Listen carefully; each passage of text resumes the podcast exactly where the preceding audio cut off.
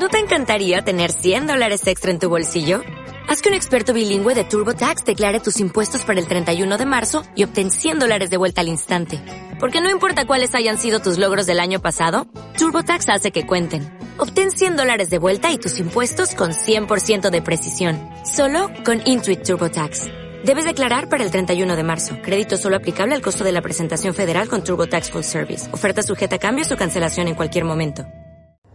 ¿Qué pasa, gallinicas mías? Aquí vuestro reportero más dicharachero de Barrio Sésamo, que en este episodio os va a contar un poltergeist, un Kobayashi Maru, una cosa que le ha pasado a mi jefe que todavía me estoy riendo. Él al final también se ha reído, pero tela, tela marinera a veces como, como las cosas eh, ocurren. Y también os digo que estoy grabando esto en el, eh, en el Z Fold 3, ¿vale? Eh, yo sigo con mis pasitos despacito, despacito. Os contaré una historia próximamente, ¿vale? Que no, no os la vais a creer. Eso de el RFOG hizo una cosa y no os lo creeríais. Y cosas de esas, pero bueno, ya lo iré contando. Esto viene a santo de que básicamente eh, vamos a hacer el refrán. Voy a inventar un refrán que es: Por muy fácil que lo veas, jamás asumas que va a ser fácil. Os cuento.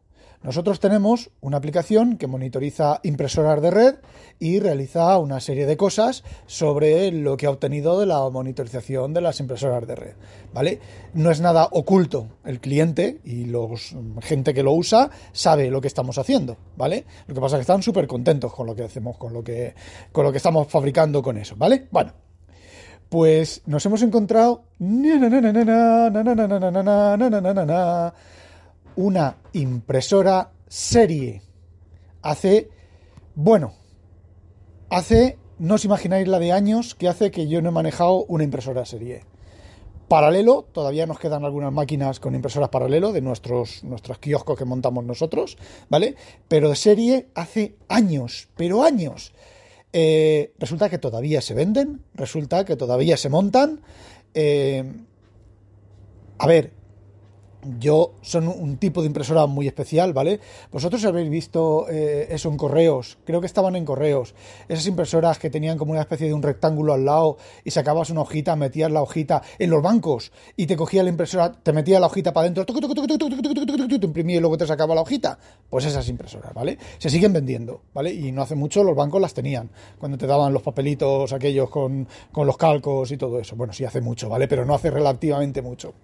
Bueno, pues nos hemos encontrado un cliente que quería nuestro producto y tenía una impresora serie. No solo una impresora serie, sino una impresora serie conectada con un conector DB25. Si ya las impresoras serie hace años que no se ven, los conectores DB25, que son como los de serie, los conectores DB9 de toda la vida, llevan una fila con 5 pines y debajo otra fila con 4 pines. Bueno, pues el, DB90, el DB25 lleva una pila, una fila con 13 pines y la otra fila con 12 pines. Es súper largo, parece un conector paralelo, de hecho a veces se utilizan también el mismo conector para como paralelo, de hecho mi jefe estaba en la duda hasta que miró detrás de su servidor, su mega fashion servidor última generación con un conector DB9, ¿vale? No, al revés, bueno, ya me acuerdo. Uno de los lados era un DB25 y el otro un DB9. Bueno, pues mi jefe, Topichi, vamos a suponer que fue ayer, ¿vale? Topichi dice, va, esto aquí lo montamos, aquí el problema mío es el software, ¿vale?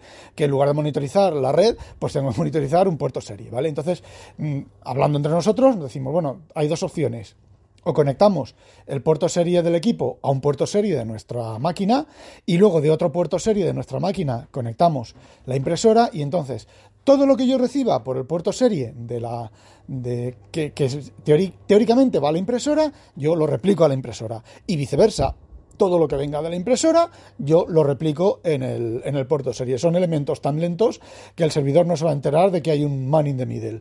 Pero la otra opción era, bueno, pues cogemos el, como solo necesitamos leer la transmisión del servidor a la impresora, pues cogemos el cable de transmisión, lo conectamos a un puerto serie de nuestro equipo y no tocamos nada, solamente ponemos ahí una mochilita con el cable, bueno, dos cables porque es masa y, GND y el, y el, de transmisión, lo ponemos al recepción de nuestro puerto serie. Fijaos, transmisión, recepción, por ahí va la cosa.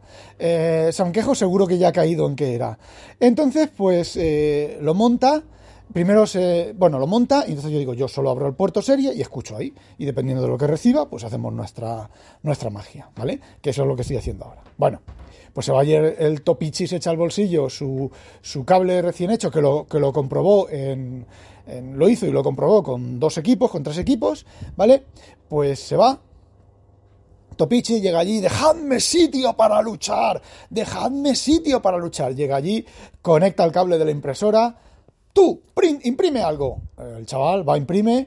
Perfecto, la impresora sigue funcionando perfecta, que es nuestra, nuestra idea es no interferir en exceso lo mínimo posible en el sistema instalado, porque luego si hay algún problema, eh, eh, eh, eh mira, nosotros hemos tocado esto solo lo quitas, lo pones, no va. Mm, lo siento, es un problema de hardware tuyo, ¿vale? No es porque nosotros hayamos metido mano en, todo esto. Bueno, pues la impresora va, llega él con su portátil, se enchufa su conector, su conversor de USB a, serie, a puerto serie y no recibía nada. Y me llama y, oye, el DB25, mírame en internet, a ver, 2.3, ¿vale? TX y RX, el 2 TX y el 3 RX, o viceversa, no me acuerdo, ni me importa. Eh, sí, son esos en el DB25 igual, tal, no sé qué, no sé cuánto. Bueno, pues es que no recibo nada, es que miro aquí, es que tal, es que cual. Él suele llevar en su coche herramienta, ¿vale? Y entonces pues llevaba, llevaba un osciloscopio pequeñito, ¿vale? Y lo conecta, eso ayer. Lo conecta y dice, pues mm, no veo nada. No veo, solamente veo aquí un pequeño pulso que no da tiempo a hacer el trigger y no veo nada. Bueno, pues ayer estuvo sin, venir a la oficina a coger pues, un osciloscopio con autotrigger, con conteo de pulsos, con virguerías divinas que él tiene, ¿vale? Bueno, pues ayer estuvo un montón de horas, aparte de la instalación, ¿vale? Que son más máquinas las que se instalan, pues aparte de la instalación estuvo allí un montón de horas con aquello. Esta mañana a las 8 de la mañana se va con el cliente, se va con toda su parafernalia de osciloscopios, analizadores lógicos, sondas, em, el portátil con una conexión de datos a internet por si tiene que mirar lo que sea.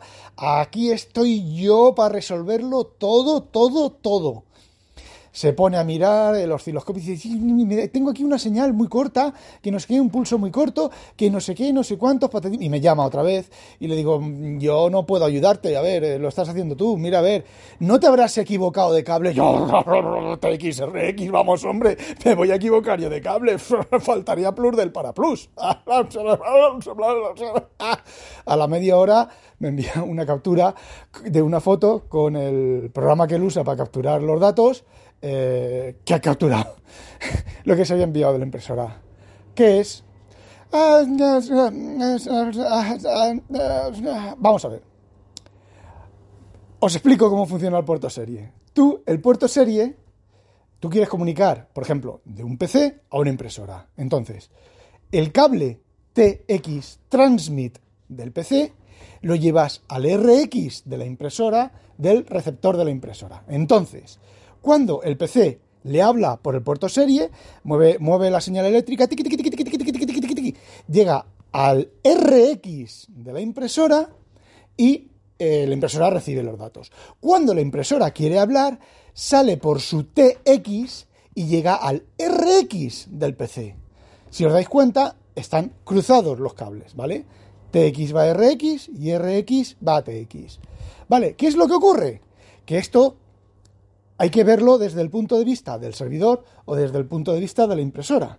Entonces, si tú ves el RX desde el punto de vista de la impresora, correcto, es lo que te está enviando el servidor que llega a la impresora.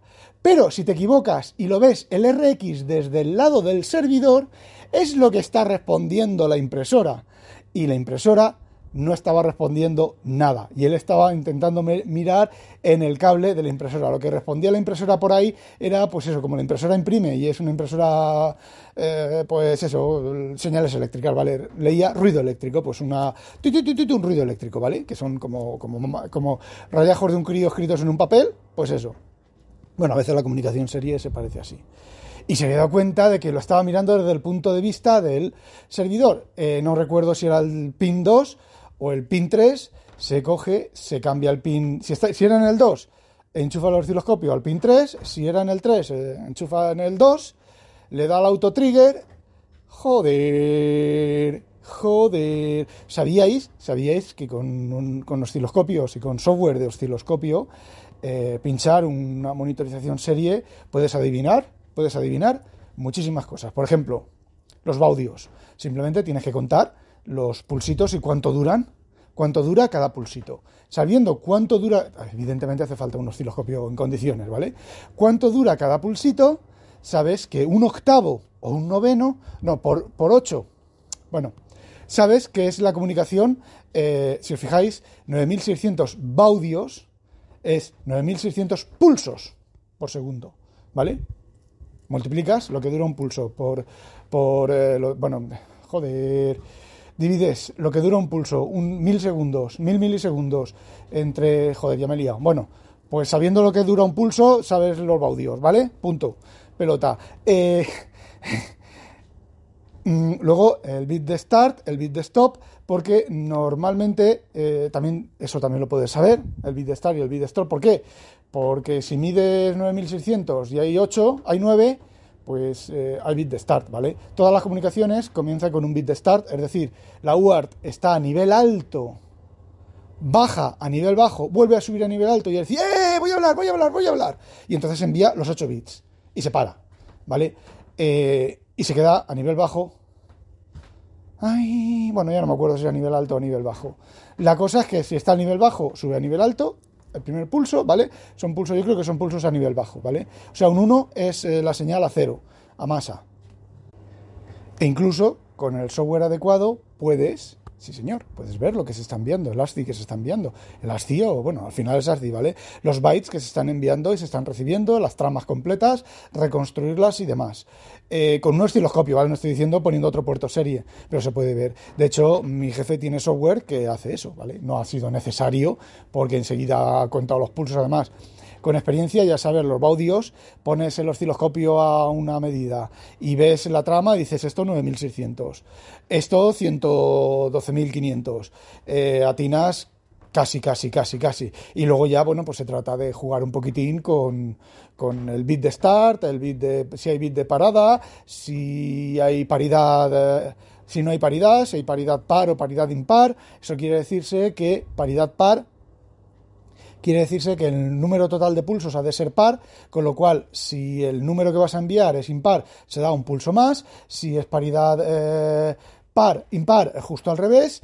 Eh, luego también hay eh, un bit y medio de parada, por si, o sea, un bit y medio de parada quiere decir que es el tiempo entre caracteres es el tiempo entre un bit y la mitad del tiempo más, o dos bits de parada, ¿vale? Luego hay por ahí una cosa que se llama multiprocessor bit, que es el bit de multiprocesador, ¿vale? Que en lugar de ser 8, 8 bits son 9 bits, eso normalmente las UART de los PCs no lo suelen permitir, pero las UART industriales sí. ¿Y eso qué es lo que ocurre? Pues que están todos los dispositivos apagados, entonces el máster o el que va a comunicar envía el bit de multiprocesador y entonces ese bit lo que hace es despertar los equipos. Y después de despertar los equipos, todos los equipos escuchando, entonces reciben lo que tengan que recibir, que recibir, ¿vale? Y se envían 9 bits. 9 bits más el de start, más el de parada, y luego todo el tema del CTS, RTS y todo eso, son señales extra para mejorar la comunicación. ¿Eso cómo funciona? Pues eso también coges el osciloscopio y lo miras. El CTS, no me acuerdo exactamente ahora, eh, exactamente las, las tramas, pero por ejemplo, hay una que dice una señal se levanta o se baja, da igual, yo voy a decir se levanta, ¿vale? Se levanta y entonces dice, voy a hablar. Entonces, el, el dispositivo que está escuchando al otro lado, antes he dicho los dispositivos, no es un solo dispositivo, ¿vale? Por canal serie solo puedes enviar uno, un dispositivo, uno 422, 485, hay más, ¿vale? SPI, que también es serie con, con UARTs, eh, bueno, hay más. Bueno, el tema es que mientras el dispositivo está hablando, una señal está cambiada de estado y cuando termina de hablar, eh, la otra está cambiada de, estado. Entonces, el dispositivo que recibe, cuando ha recibido la señal y está de acuerdo, sube otra de las patas y la vuelve a bajar para que el que ha, recibido, el que ha enviado sepa que el que ha recibido lo ha recibido y lo ha recibido bien. Si no sube la pata no sé qué tiempo, el que envía, bueno, ahí ya no es completamente serie. Normalmente todo eso se diseñó en su momento porque, bueno, normalmente los canales serie son bastante guarretes, ¿vale? Son guarretes en cuanto a ruido eléctrico y más antiguamente, ¿vale? Que la electrónica era la que era y son muy malos respecto a ruido eléctrico, a, interferencias, a cosas de esas. Entonces, añadiendo esas señales, pues por ejemplo, imagínate que recibas un, yo qué sé, un pulso eléctrico, alguien encienda una luz y el puerto serio del PC recibe ahí una subida. Pues para evitar, por ejemplo, en, las, comunicaciones multiprocesador, que ese bit, esa subida sea un arranque de comunicaciones, pues si el eh, ready to send, el ready to send está a nivel, no no ha cambiado, entonces pues no es un, no es un arranque, simplemente los demás dispositivos eh, ignoran.